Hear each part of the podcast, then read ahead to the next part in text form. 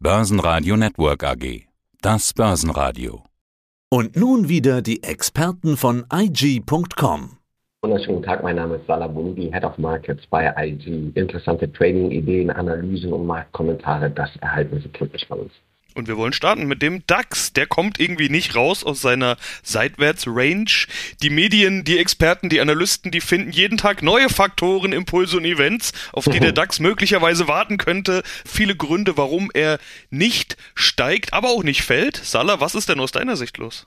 Ja, viele Analysten hast du schon gesagt und viele Marktkommentatoren ja, suchen nach Argumenten, warum es nicht weiter nach oben geht. Wir schauen gebannt eigentlich in die USA. US-Verbraucherpreise gestern. Da haben wir nochmal auf den Fokus drauf geschaut, dass hier nicht die Inflation weiter ansteigt. Das ist in der Tat der Fall gewesen. Leichter Rückgang, aber weit über 5% immer noch, beziehungsweise weit über der Inflationsziel der FED, die ja gesagt hat, über 2% darf dürfen wir gerne mal jetzt kurzfristig drüber liegen, aber langfristig sollte sich das wieder in die 2% pendeln. Also haben wir aus dieser Aussage eigentlich nichts ziehen können und wir warten dementsprechend jetzt auf weitere Faktoren, meines Erachtens aus den USA. Wir haben die FED-Sitzung oder die FOMC, das FOMC-Meeting im September, also jetzt. Und da werden natürlich die Anleger, Marktteilnehmer natürlich drauf schauen, was die Notenbanker vorhaben. Stichwort Tapering erwartbar, dass es eigentlich jetzt noch nicht der Fall sein wird. Arbeitsmarkt hat jetzt auch noch mal ein bisschen nachgelassen.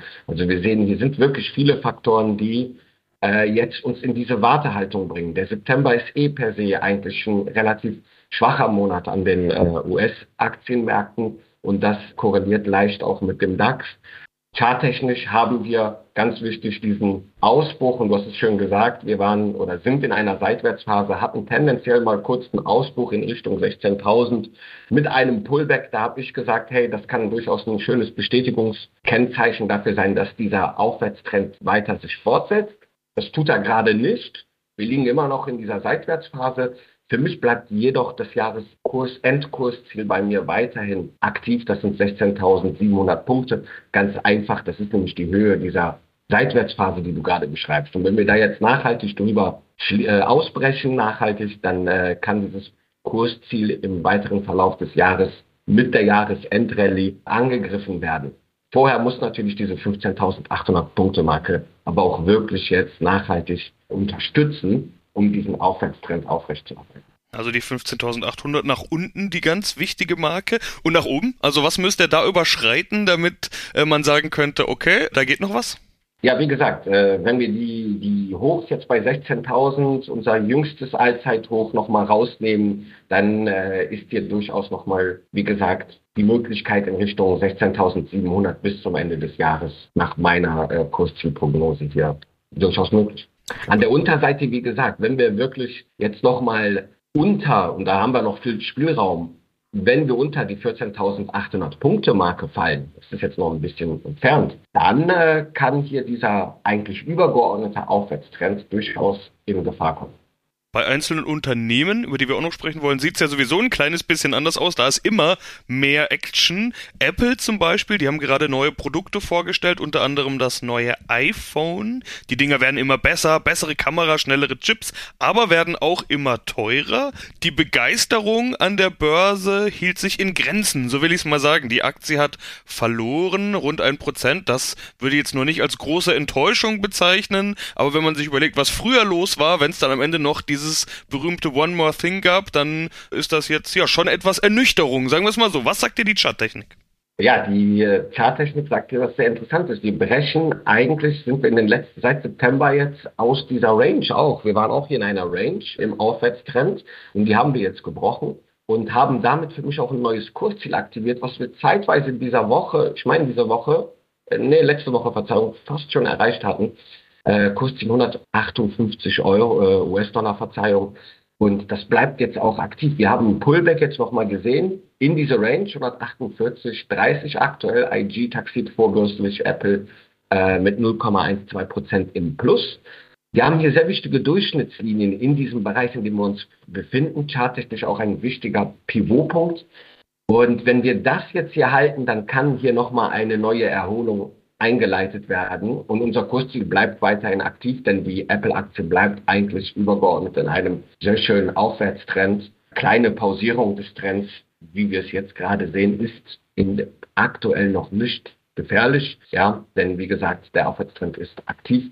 Der RSI, die relative Stärke macht mir nur ein klein bisschen Sorgen. Kurzfristig sind wir jetzt nochmal hier unter meine Grenzschwelle gefallen von 48,5.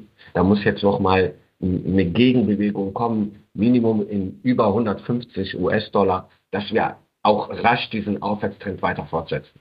Dann haben wir noch einen weiteren Tech-Giganten mit Meldungen Microsoft. Die Quartalsdividende wird um 11% angehoben und es wurde ein Aktienrückkauf von 60 Milliarden Dollar angekündigt.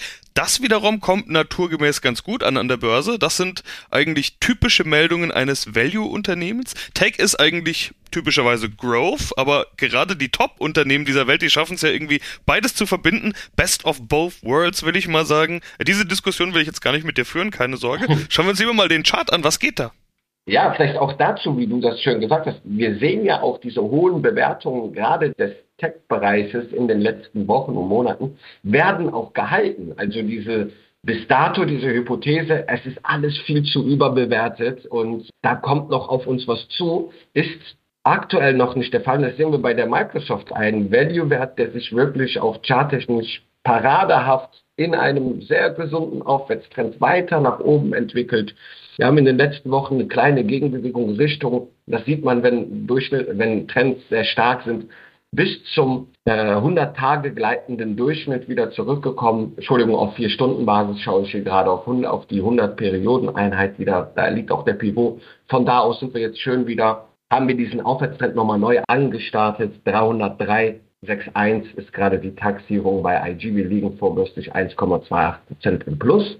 Das sieht man, die Anleger stürzen sich hier auch, da denke ich mal, weiterhin auf die Microsoft. Es ist, wie du gesagt hast, ein Value-Wert, der auch noch aus der Technologie, aus dem Technologiesektor kommt. Hallo, das lassen sich Anleger nicht zweimal sagen.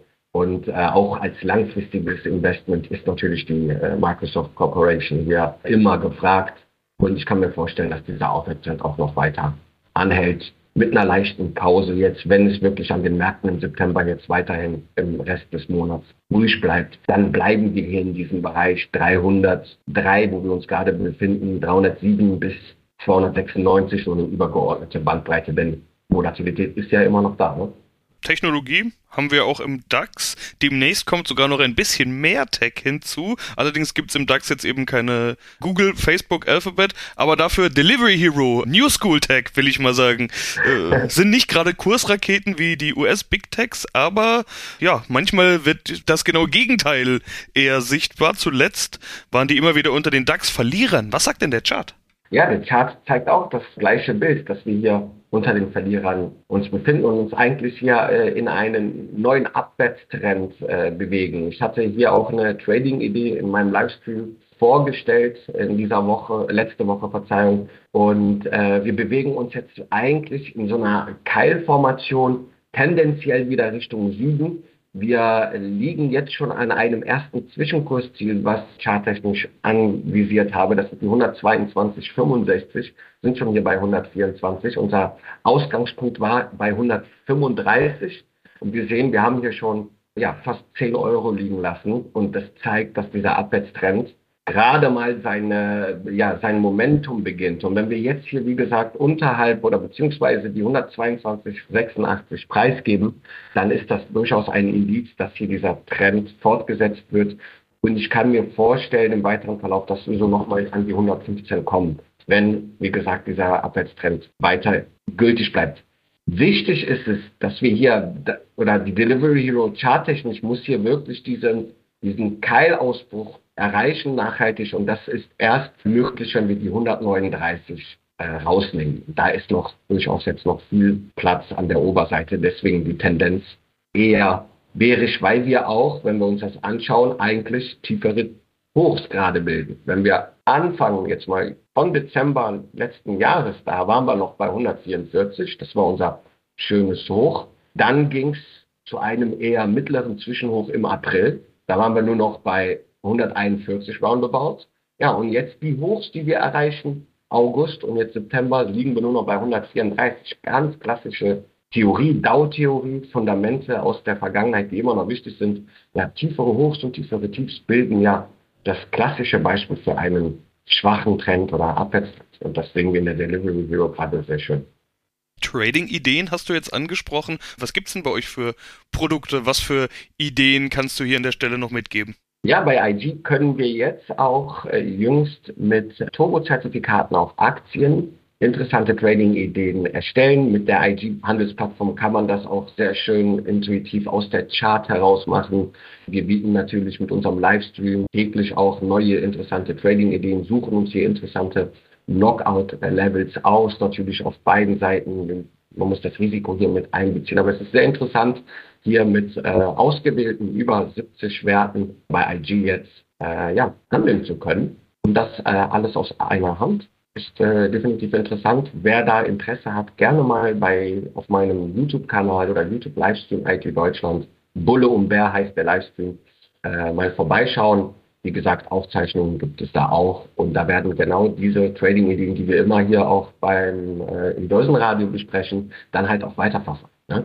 Nicht jede Trading-Idee muss dann natürlich auch zum Erfolg führen, das will man gerne, aber dadurch, dass man Risiko, Money Management und bestimmte ja, äh, Herangehensweisen nutzt, kann man, wie gesagt, hier sehr interessante Ideen, aber auch als Anleger Inspiration erhalten für seinen eigenen Ansatz.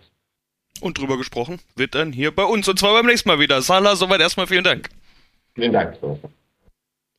Das war der Podcast von IG. Börsenradio Network AG. Das Börsenradio.